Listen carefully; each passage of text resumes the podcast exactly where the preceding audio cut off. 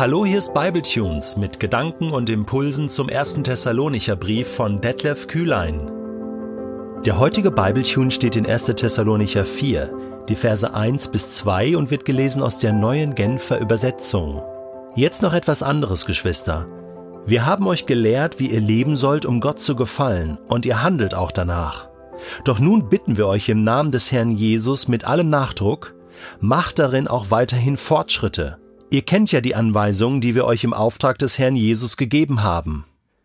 Ist dir das auch schon mal passiert? Du kommst in einen Raum rein, da telefoniert jemand und du überlegst die ganze Zeit, hm, mit wem telefoniert der gerade? Du versuchst aus den Worten, die du hörst, zu schließen, wer da am anderen Ende spricht.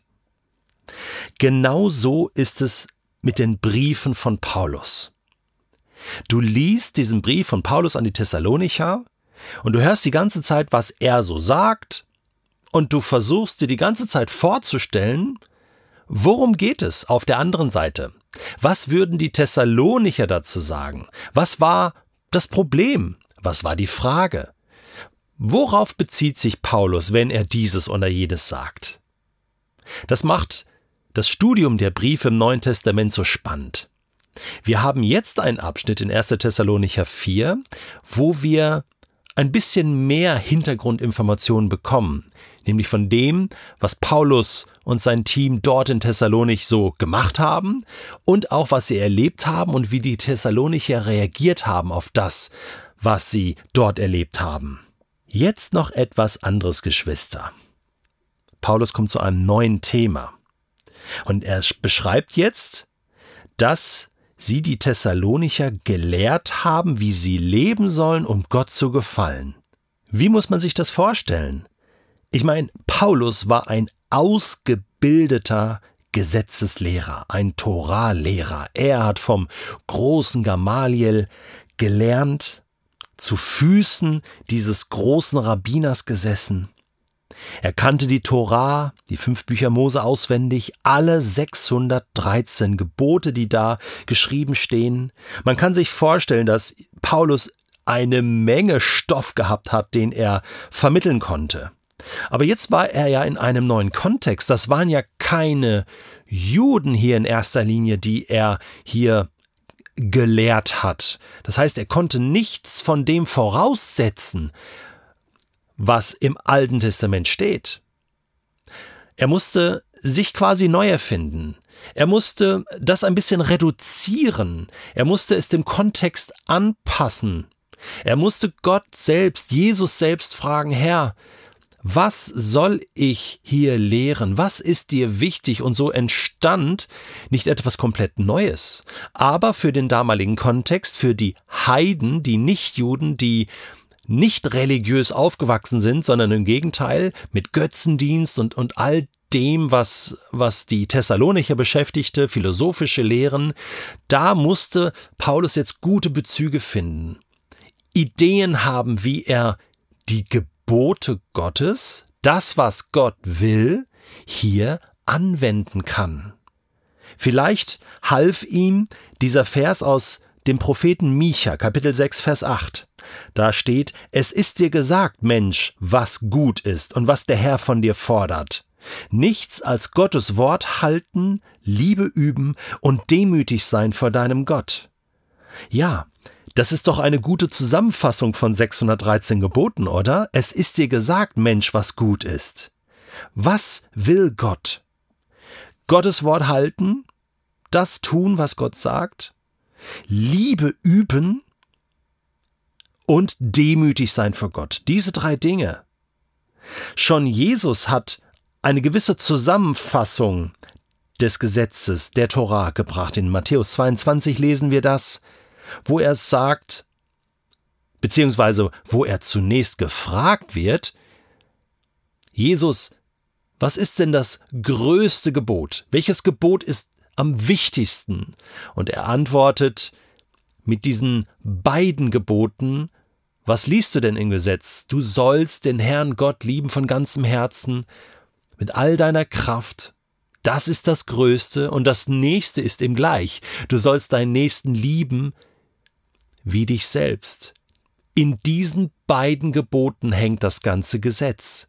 Das ist übrigens keine Erfindung von Jesus gewesen. Schon andere Rabbiner vor ihm oder äh, zu seiner Zeit haben Ähnliches gesagt. Auch in Micha finden wir so eine Zusammenfassung ähm, der Gebote, weil man sich schon lange gefragt hat, wie kann man das, was die Tora uns lehrt, zusammenfassen in so zwei, drei Sätzen, dass man es gut merken kann. Nicht, dass jetzt das einzelne Gebot nicht wichtig wäre, aber eine gewisse Zusammenfassung, das hilft. Auch die zehn Gebote ist ja im Prinzip eine gewisse Reduzierung auf ein Maximum. Und es ist nicht anders vorstellbar, dass auch Paulus so gelehrt hat. Wir haben euch gelehrt, wie ihr leben sollt, um Gott zu gefallen. Wir haben euch gelehrt, wie ihr leben sollt. Das erinnert an Matthäus 28, wo Jesus seinen Jüngern ja sagt, den Auftrag gibt, lehret sie halten alles, was ich euch geboten habe. Und Paulus ergänzt hier in Vers 1, wir haben euch gelehrt, wie ihr leben sollt, um Gott zu gefallen, und ihr handelt auch danach. Das ist das Allerschönste. So kurz zusammengefasst, wie das geht mit dem Christsein.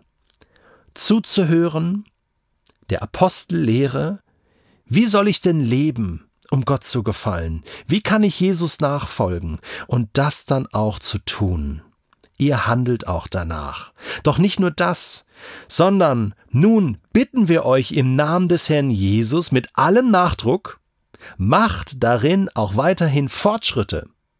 Wir haben schon mal darin, darüber gesprochen, nicht stehen zu bleiben, weiterzugehen. Nachfolge ist wie ein Marathon, wo man sich die Kraft gut einteilen muss, wo man Schritt für Schritt Fortschritte macht und weitergeht. Ja, Paulus bleibt nicht stehen bei dem, was er gelehrt hat. Es gibt noch viel mehr zu lernen und wir müssen dranbleiben an Jesus. Und er fordert sie auf, macht Fortschritte. Ihr kennt ja die Anweisung, die wir euch im Auftrag des Herrn Jesus gegeben haben. Also auch hier im Auftrag von Jesus. Ja, das ist nicht die Idee von Paulus gewesen, sondern Jesus hat gesagt, lehret sie halten alles, was ich euch gesagt habe. Das ist die Auftragskette. Und was du empfangen hast vor vielen Zeugen, das gib wieder an andere weiter, die wieder fähig sind, andere zu lehren. 2 Timotheus 2, Vers 2. Diese Kette muss weitergehen. Ihr kennt die Anweisung, ich gebe sie euch nochmal. Und das Gute ist, dass Paulus gleich ab Vers 3 beginnen wird, nochmal aufzuzählen, so die wichtigsten Sachen. Wir bekommen also etwas vom Telefongespräch mit, was er hatte mit den Thessalonichern. Wir hören nochmal rein in so die Kernpunkte seiner Lehre. Darauf kannst du gespannt sein. Zum Schluss heute die Frage. Wo sagt Gott dir, was gut ist und was er von dir erwartet oder fordert? Woher kannst du das wissen? Ja, du hörst gute Predigten, du hörst Bibletunes, du liest gute Bücher zu dem Thema. Aber weißt du, all das kommt aus dem Wort Gottes. Ein Jude würde antworten, ich habe die fünf Bücher Mose. Das sind 304.805 Buchstaben, hebräische Buchstaben. Die sind mir gegeben. Darin forsche ich. Darin steht, was Gott mir sagt, was er von mir fordert. Wir würden ergänzen und sagen, ja, es gibt gute Zusammenfassungen. Auch in den Propheten ist etwas zu lesen. Und dann vor allen Dingen im Neuen Testament, in den Evangelien, in der Bergpredigt zum Beispiel. Da sagt Jesus, was er, was er fordert, wie das Leben im Reich Gottes funktioniert. In seinen Gleichnissen heißt es oft, geh hin und tue dasselbe. In Johannes 15 gibt er uns ein, ein neues Gebot, dass wir uns lieben sollen. Ja, wir finden viel Stoff im Wort Gottes, was uns lehrt, wie wir leben sollen, um Gott zu gefallen. Und jetzt liegt es an dir und an mir, auch danach zu handeln.